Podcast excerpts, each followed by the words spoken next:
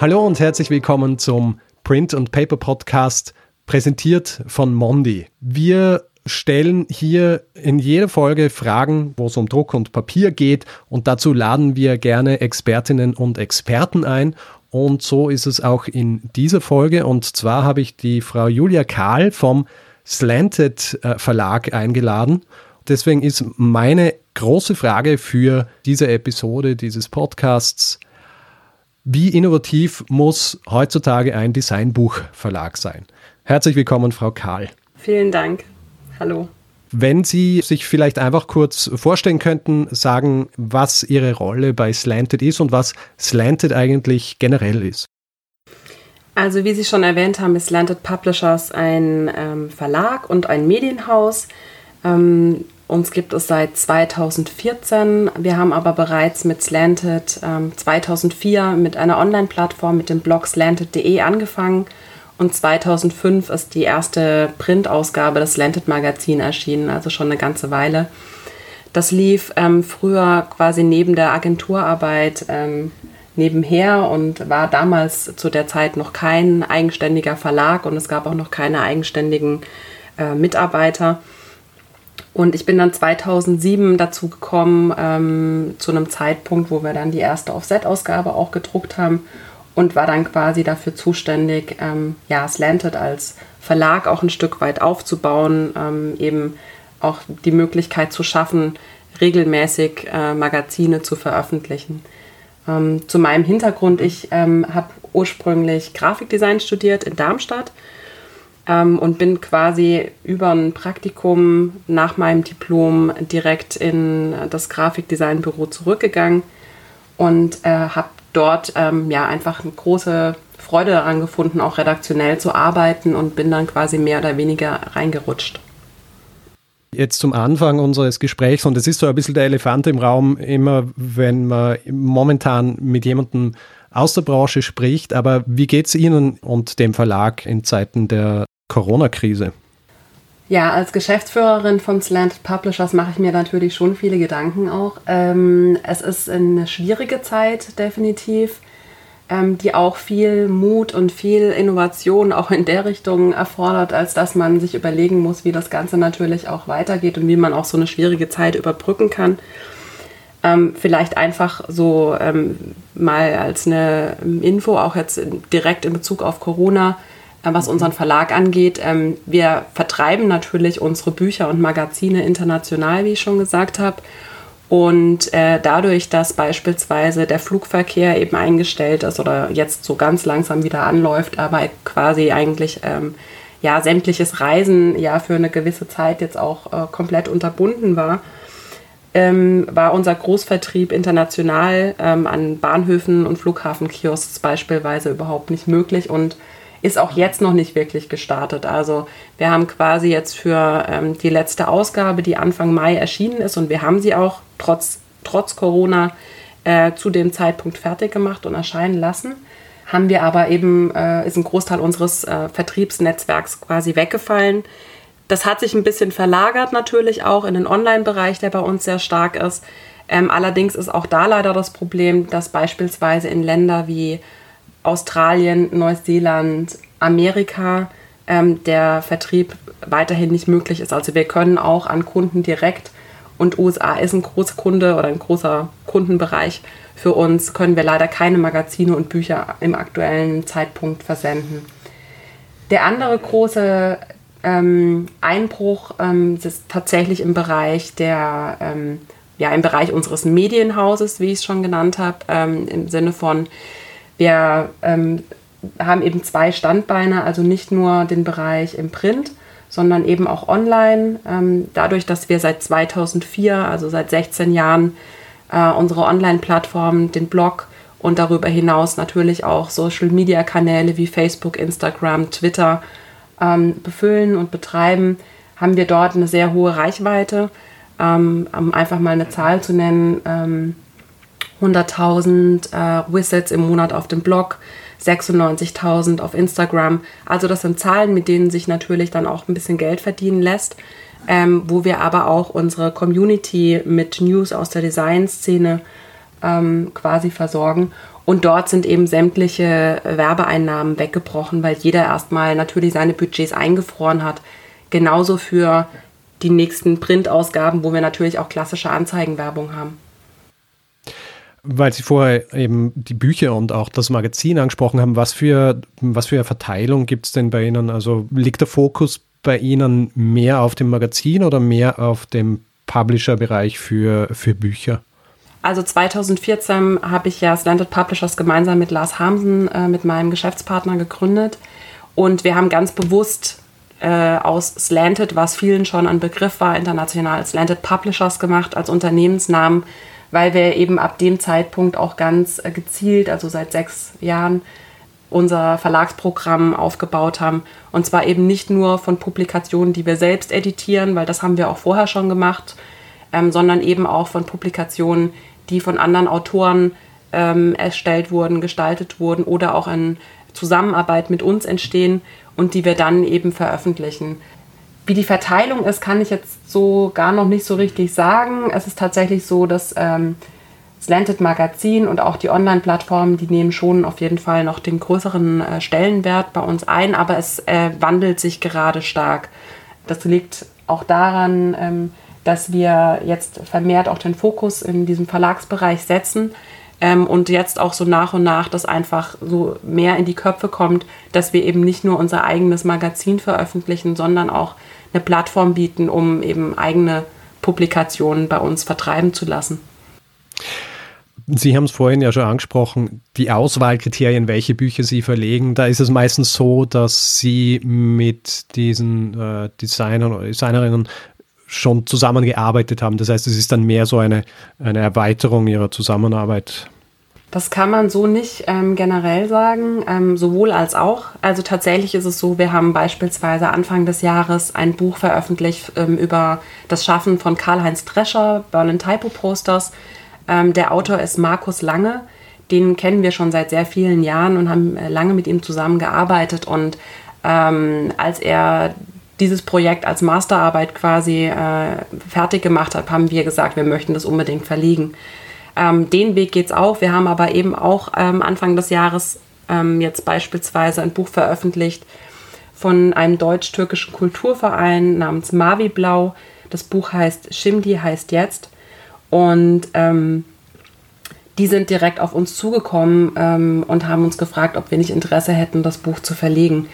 Ähm, und äh, ja, die kannten wir vorher nicht. Also es gibt quasi beide Wege. Wenn Sie dann diese Bücher veröffentlichen, und damit komme ich jetzt ein bisschen zurück zu meiner, zu meiner Eingangsfrage, wie wichtig ist es spezifisch jetzt für, für einen Verlag wie Ihren, der doch sehr, wie soll ich sagen, an der Avantgarde ist oder Teil der Avantgarde, was Design angeht. Wie wichtig ist es hier, dass auch beim Verlegen von Büchern und auch beim, beim Erstellen dieser Bücher, dass diese Bücher innovativer sind als herkömmliche Bücher? Also gibt es sowas bei Ihnen, diesen Grundgedanken, dass Sie sagen, wir, wir müssen hier neue Dinge schaffen, nicht vielleicht das Rad neu erfinden, aber zumindest Alleinstellungsmerkmale finden, die normalerweise zum Beispiel, wenn ein Verlag nur Romane verlegt, nicht nötig sind. Absolut. Also das ist auch ähm, ganz klar unserer Zielgruppe geschuldet, die sich ja selbst auch in dem Bereich der Kreativen befindet oder der Kulturschaffenden, Kulturinteressierten ähm, und die eben auch ähm, ja, ein, ein, sehr hohes Qualitätsempfinden haben und ähm, auch auf solche Dinge wie ähm, die Haptik eines Papiers oder die Veredelung, die Verarbeitung, ähm, aber auch die ja, zeitgemäße Gestaltung ähm, Wert legen. Also es ist ähm, bei jeder Publikation, die wir veröffentlichen, ähm, steht ganz klar ähm, natürlich der Inhalt im Vordergrund, aber der muss eben auch ja, besonders gestaltet sein und muss sich auch da ein Stück weit abheben von vielleicht anderen Publikationen. Ähm, es ist sicher auch so, dass wir eine eigene Bildsprache in unseren eigenen Publikationen sicher entwickelt haben, die unsere Leser auch ähm, wiedererkennen und wo mhm. man sagen kann, ja, so sieht eine Publikation von Slanted aus. Ähm, jetzt durch ähm, Publikationen auch von anderen Autoren ist es natürlich auch so, dass wir auch da ein bisschen schauen, dass das zu uns passt, aber sehr viele Publikationen gestalten wir auch wirklich selbst oder sind auch in der Gestaltung involviert. dieser, dieser Wille zur, zur Innovation, äh, das ist ja auch beim Magazin erkennbar. Also das, das Format des Magazin, Magazins zum Beispiel ist ja schon recht außergewöhnlich und die Typografie ist außergewöhnlich. Und schließlich dann, und deswegen sprechen wir ja auch gerade darüber, das Papier ist eigentlich auch äh, recht außergewöhnlich und das sage ich jetzt nicht nur, weil sie unser Papier per Grafiker verwendet haben, sondern weil per Grafiker zum Beispiel ist ja grundsätzlich ein Papier, das für Bücher verwendet wird. Und Sie haben es für ein Magazin verwendet. Sehen Sie da Grenzen aufbrechen in diesem Bereich? Absolut. Also ähm, wir nutzen durchaus Papiere, die nicht unbedingt für den jeweiligen Einsatz auch vorgesehen sind. Das haben wir auch schon immer gemacht. Also wer ähm, mal ein Slanted Magazin in der Hand hatte, ähm, sieht auch sofort, dass Papier bei uns eine ähm, ja, übergeordnete Rolle auf jeden Fall spielt oder eine wichtige Rolle. Ähm, das bedeutet nicht, dass wir immer ähm, viele, viele Papierwechsel haben, ähm, aber wir arbeiten immer mindestens mit äh, drei Papieren oder mehr eigentlich im Magazin ähm, und haben schon oft Papiere eingesetzt, die ähm, überhaupt nicht für den Einsatz vorgesehen waren, um auch eben unserer Leserschaft durchaus zu zeigen, dass man Papiere auch sehr vielfältig einsetzen kann. Vielleicht ein kleines Beispiel ähm, von einer Ausgabe, die ist jetzt schon ein bisschen äh, älter. Wir haben ein paar Jahre lang ein äh, Booklet in der Rückenklappe eingelegt gehabt, ähm, was ähm, ja, zeitgenössische Schriften vorgestellt hat. Und ähm, das war immer auf einem relativ dünnen Papier gedruckt, ähm, abhängig davon, welches Papier im Magazin verwendet wurde, weil wir immer versuchen, dann von einem Hersteller oder von einem Vertrieb dann auch die ähm, Papiere zu nehmen, damit es natürlich auch ein schönes, ja, ein schöner Gesamteindruck, ein passender Gesamteindruck vermittelt. War es da eben so, dass wir ein Papier verwendet haben, was eigentlich ähm, für Beipackzettel verwendet wird, wie man es aus äh, ja, Tablettenverpackungen beispielsweise kennt. Und ähm, das war für unseren Einsatz perfekt geeignet und hat dann auch ähm, tatsächlich für den Hersteller nochmal ganz andere Absatzwege generiert. Also weil das einfach so bei den Lesern gar nicht im Kopf war, dass man es auch dafür verwenden kann, das eigentlich schade ist. Insofern finde ich es manchmal auch ein bisschen schwierig, dass man Papiere so kategorisiert und denen quasi so einen Einsatzzweck vorweg gibt oder einen Verwendungszweck, weil es durchaus auch ein bisschen limitieren kann. Auf der anderen Seite ist es natürlich so, dass, es, ähm, dass man ja auch Verarbeitungsmöglichkeiten und so weiter ähm, im Hinterkopf haben muss, weil nicht jedes Papier eignet sich ja auch für jede Verarbeitung. Das muss man natürlich auch sagen. Und da ist es natürlich auch so, dass der Hersteller dann auch durchaus eine, ähm, ja, eine Hilfe gibt. Mhm. Das ist eine sehr gute Überleitung. Also im Grunde alles, was Sie gesagt haben zu dieser äh, Verwendung von Papier, das vielleicht nicht dafür vorgesehen ist, beziehungsweise auch ein bisschen kreativere Anwendungen für Papier, das normalerweise so nicht verwendet wird. Die neueste Ausgabe des Landed Magazin ist ja auf zwei unterschiedlichen äh, per Grafiker Papieren gedruckt. High White und Ivory Rough. Und das sind ja im Grund sehr unterschiedliche Papiere. Also das eine mehr so für die präzise Farbwiedergabe und das andere in erster Linie, also mit, mit dem warmen Ton des Ivory Rough, für, für Bücher und eher textfokussierte Publikationen. War das auch äh, von Ihrer Seite aus ein sehr, ähm, eine sehr bewusste Auswahl in diese Richtung, dieser Gegensatz? Auf jeden Fall, weil wir ähm, das Magazin schon seit einigen Jahren quasi ja in, in bestimmte Teile unterteilen, kann man fast sagen. Ähm, das Magazin ist in einen großen visuellen Teil aufgeteilt, also wo wir Designer, ihre Arbeiten, aber auch Fotos von unserer Reise vorstellen. Also vielleicht kurz nochmal einen kleinen Exkurs. Das Landed Magazin präsentiert Design- und Kulturschaffende von einer bestimmten Stadt, eines bestimmten Landes. Dafür ähm, reisen wir dorthin, sind ein paar Tage vor Ort und treffen die Gestalter auch vor Ort in ihren Studios. Und was man dann im Magazin sieht, ähm, sind eben neben den Arbeiten der Gestalter auch Fotos von ihren Studios, von vor Ort. Das Ganze ähm, ist dann zweigeteilt. Also wir haben im vorderen Teil quasi erstmal einen großen visuellen Teil, der den Leser ja fast wie in einem Museum eigentlich erstmal in so eine Bildwelt hineinführt. Es gibt da ganz wenig Texte, eigentlich nur ganz kleine Credits. Ansonsten ist es wirklich dafür gedacht, ähm, durch die Seiten zu blättern und erstmal so ein bisschen ein Gefühl auch ähm, für die Stadt, für das Design dort zu bekommen. Und in einem zweiten Teil widmen wir uns dann eigentlich eher den Textbeiträgen. Ähm, dort gibt es schriftliche Interviews, es gibt ähm, Essays, die sich eben mit der Stadt oder dem Land beschäftigen, mit der Designszene natürlich, aber auch ähm, andere Bereiche nochmal auffasst, wie Architektur oder ähm, durchaus auch soziale Komponenten. Und dann gibt es eben einen umfangreichen Index, der die ganzen Designer vorstellt, sowie ein Appendix, in dem wir dann auch nochmal Reisetipps geben, in dem auch nochmal Bücher vorgestellt werden, etc. Also insgesamt ist der zweite Teil quasi sehr leselastig.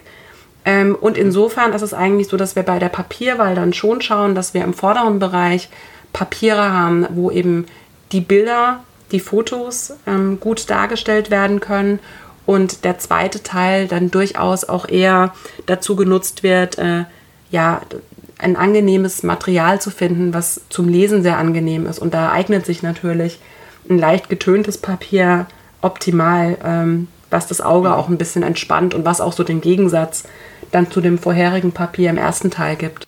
Sehr gut. Das erklärt es natürlich, dass hier, dass hier diese zwei unterschiedlichen Papiere verwendet werden. Ich habe vorhin auch das äh, außergewöhnliche Format von Slanted angesprochen. Also wenn das am Kiosk oder auf dem, auf dem Bücherregal steht, dann, dann würde man das in, nicht in erster Linie gleich als ein Magazin erkennen, sondern es hat eher so dieses, dieses Buchformat. Was ist, ähm, was war hier der Gedanke äh, dahinter, als Sie das konzipiert haben? Also als wir 2005 die erste Printausgabe gemacht haben, ähm, hat sich tatsächlich das Format ein bisschen an den ähm, produktionstechnischen Möglichkeiten des Digitaldrucks orientiert. Die ersten Ausgaben waren im Digitaldruck mit einer ganz kleinen Auflage nur produziert von OC. Ähm, das war eine Möglichkeit quasi, ihre Maschinen auf Messen zu zeigen. So hat es bei uns angefangen. Ähm, und da war das Format immer so circa 21 mal 27, also quasi ein verkürztes A4. Ähm, als wir dann in die erste Offset-Ausgabe gegangen sind, haben wir das Format beibehalten. Ähm, damals hatten wir 160 Seiten bei 21 mal 27 Zentimeter. Und das ist eigentlich ein relativ klassisches Format in diesem Designbereich, muss man sagen. Was uns daran gestört hat, ist, dass bei diesem Format doch relativ viel ähm, ja, Papiermüll quasi entsteht in der Produktion, wenn man von den klassischen Bogenformaten 70 mal 100 beispielsweise ausgeht. Und dann haben wir uns überlegt, wie kann man denn das Bogenformat optimal ausnutzen, damit eben ganz wenig Müll entsteht, also Thema Nachhaltigkeit quasi, und sind dann auf das Format ähm, 24 mal 32 Zentimeter gestoßen, was diesen 70 mal 100 Druckbogen optimal ausgenutzt hat. Was auch sehr gut war an diesem Format, das Magazin war dann sehr groß und wir hatten die Hoffnung, dass in der Größe das äh, Magazin an den Bahnhofskiosks quasi sichtbarer auch ist durch die Größe. Was aber leider geschehen ist, ist genau das Gegenteil. Ähm, die Ausgaben wurden immer in die letzte Reihe gestellt, weil sie so groß waren. Also haben wir dann daraus den Schluss gezogen, okay, wir müssen also so klein werden, dass es in der ersten Reihe steht, damit es kleiner ist als die anderen Magazine. Und haben dann das Format 24 x 32 einfach zusammengeklappt. Ähm, heißt, wir hatten dann das Format 16 mal 24 cm mit der doppelten Seitenanzahl, also anfangs 300 Seiten, jetzt sind wir bei 256 Seiten, was äh, ja, wie Sie auch schon sagen, eher einem Buch vielleicht sogar anmutet als äh, einem Magazin. Ähm, aber mit dieser Größe sind wir jetzt eigentlich immer in der ersten Reihe, ähm, haben dazu ähm, außerdem das, den Druckbogen optimal ausgenutzt und ähm, ja, also können, können somit sagen, das ist äh, das optimale Format für uns.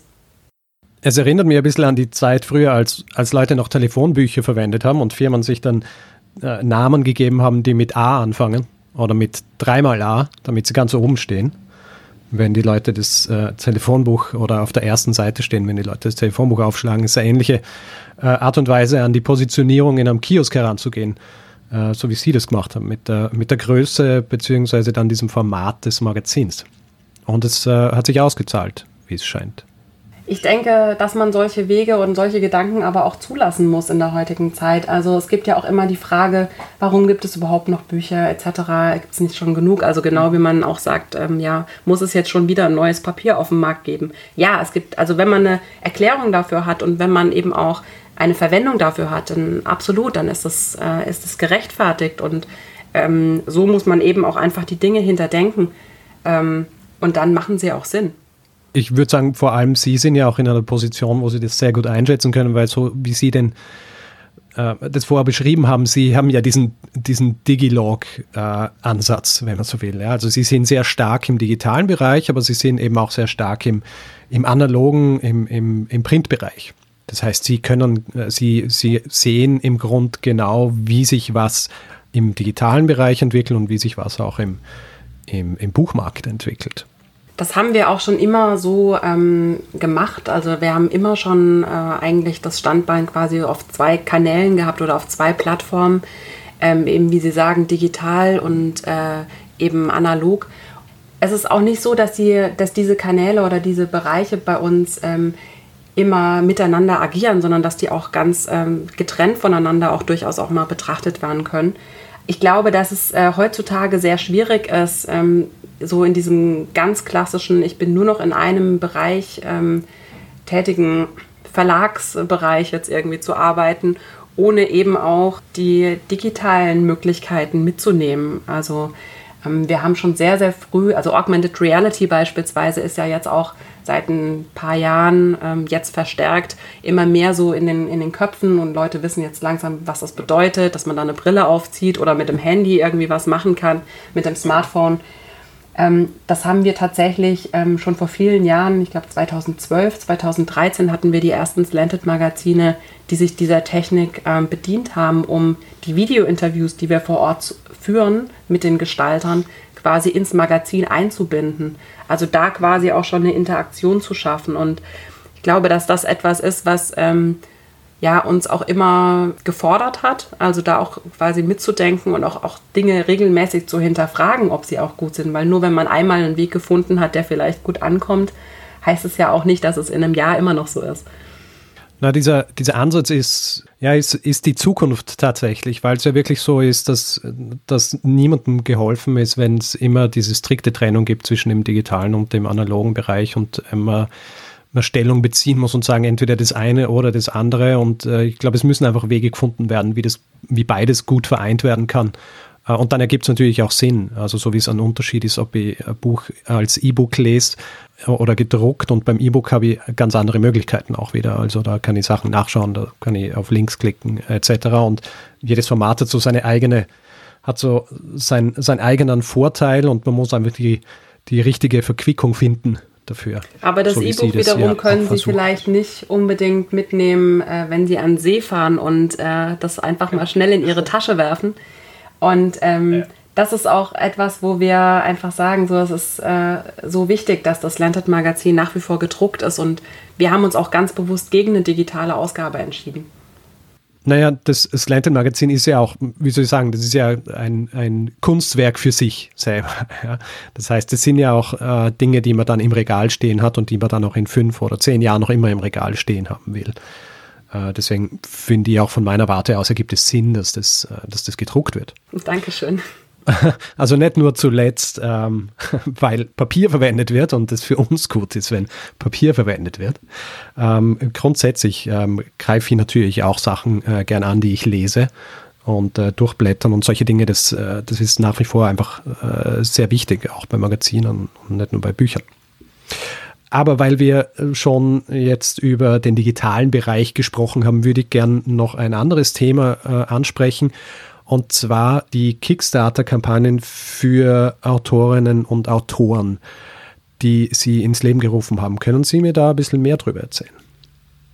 Ja, gerne. Also wir haben ähm, vor einigen Monaten Kontakt mit Kickstarter aufgenommen. Das ist ja diese Crowdfunding-Plattform, wo man mhm. Projekte quasi über Vorabverkäufe oder ähm, ja, Spenden auch vorab finanzieren kann. Wenn die dann einen gewissen Preis erreichen, ähm, dann wird das Geld auch ausgezahlt und das Projekt wird umgesetzt. Und ähm, Kickstarter kam auch ein bisschen auf uns zu, ähm, weil sie gerade im Bereich von äh, Publikationen, auch so in diesem Design, äh, kulturellen Bereich, gerne ähm, ja auch so ein bisschen ihr, ihr Image aufbessern wollten, möchten, beziehungsweise da auch gerne so mit unserer Community äh, mehr in Kontakt treten wollten. Ähm, haben wir dieses Projekt auf ähm, ins Leben gerufen. Ähm, das heißt äh, Slanted Kickstarter Mentoring and Publishing Program, bei dem wir einen offenen Call for Entries gestartet haben. Also Leute konnten ähm, sich über eine Plattform auf unserer Website ähm, online bewerben mit ihrem Publikationsprojekt. Ähm, es gab ein paar ähm, Kriterien, äh, quasi in welchem Bereich das äh, sein sollte. Das war ähm, im Designbereich, Grafikdesign, Typografie, Illustration, Kunst, Architektur, also eigentlich relativ weit gefasst. Und die Mindestauflage sollte dann bei 300 Stück liegen. Das war so quasi das, was wir abgefragt haben.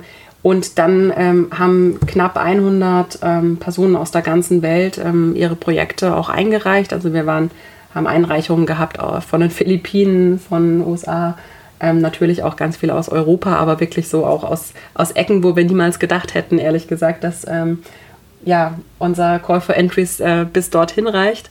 Das war ähm, sehr schön und aus diesen Projekten haben wir dann letztendlich in der Jury aus Kickstarter und ähm, Slant Publishers Mitarbeitenden ein, eine Jury, ein, ein neun Projekte ausgewählt.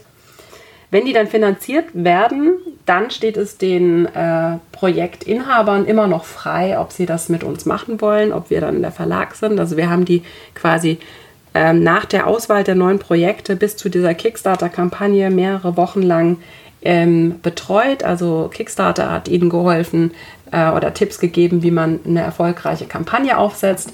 Wir von Slanted haben ihnen äh, geholfen, quasi ihre Publikation voranzutreiben. Also was muss man äh, bedenken bei der Kalkulation beispielsweise auch, ähm, wie wird das produziert, ähm, wie muss man das überhaupt angehen, was muss man alles bedenken, wenn man so ein Publikationsprojekt macht.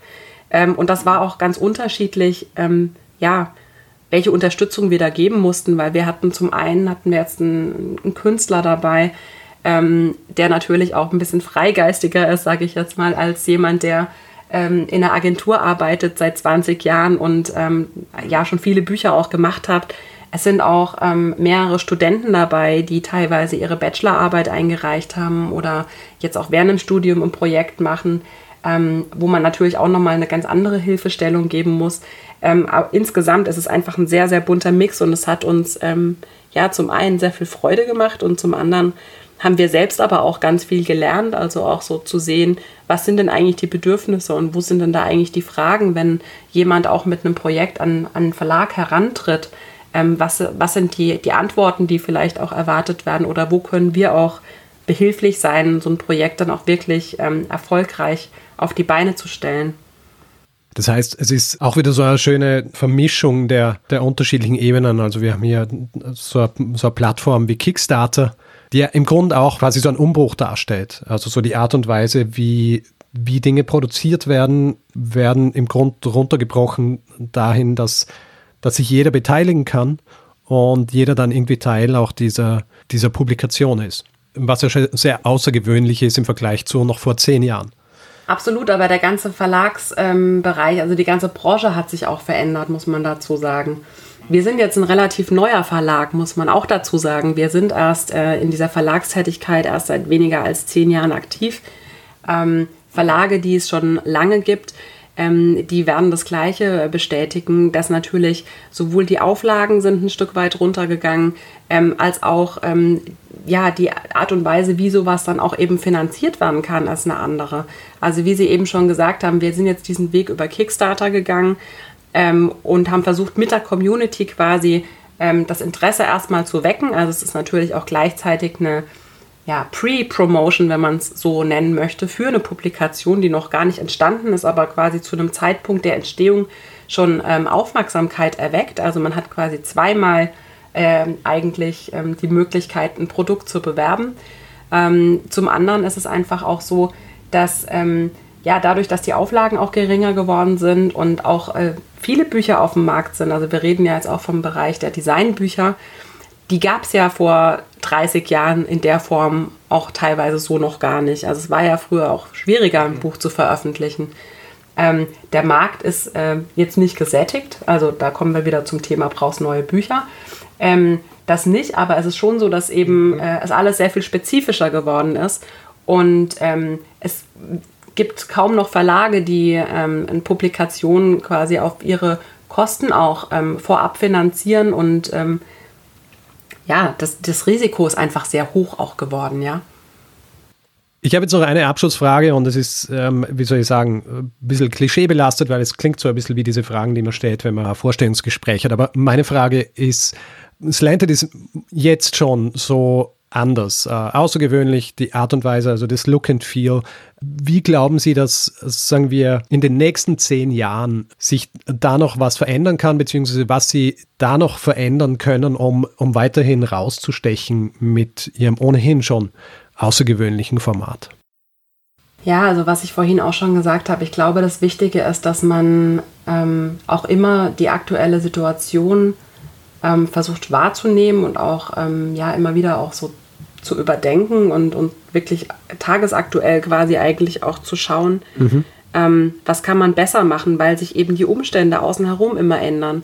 Also ob das jetzt äh, eine Pandemie wie äh, Corona ist, die hoffentlich nicht so schnell wiederkommt oder ähm, einfach auch die Umstände, es gibt neue Produktionsmöglichkeiten etc.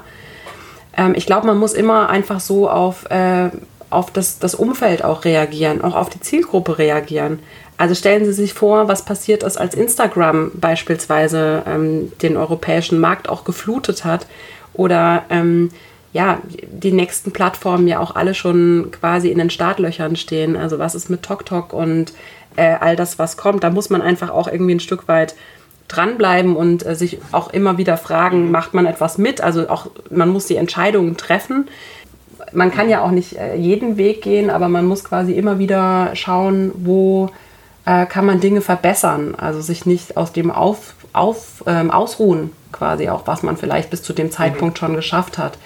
Und ähm, fürs Lancet ja. ganz speziell für die nächsten Jahre glaube ich, dass ähm, die größte Herausforderung die sein wird, ähm, ja, auch dem Tempo der Veränderungen auch weiterhin gerecht zu werden, da mitzukommen und immer zu schauen, dass man vielleicht auch, wie wir es oft auch gemacht haben, bei den Ersten dabei ist, die dann vielleicht eine neue Technologie eingesetzt haben oder die ähm, ja, vielleicht neue Wege gegangen sind. Welche das konkret speziell sind, das kann ich jetzt so zu dem Zeitpunkt heute nicht sagen, weil ich ja. nicht weiß, was da auf uns zukommt und äh, ich mir auch schwer tue, da in die Glaskugel zu schauen. Aber ich glaube, wer, äh, solange wir neugierig bleiben und auch offen für Veränderungen, ähm, wird sich auch Slanted weiterhin verändern. Sehr gut. Das ist, würde ich sagen, das ideale Schlusswort eigentlich.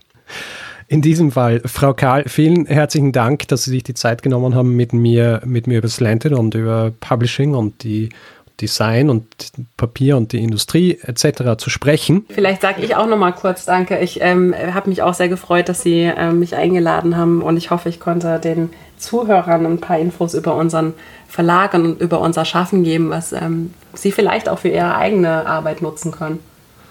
Oh, absolut. Bin ich mir sicher. Großartig. Ähm, danke noch einmal an Sie, äh, danke an unser Publikum fürs Zuhören und ich hoffe, äh, dass Sie beim nächsten Mal auch wieder einschalten, wie man früher gesagt hat und heutzutage wahrscheinlich eher, dass Sie äh, das nächste Mal wieder streamen oder runterladen.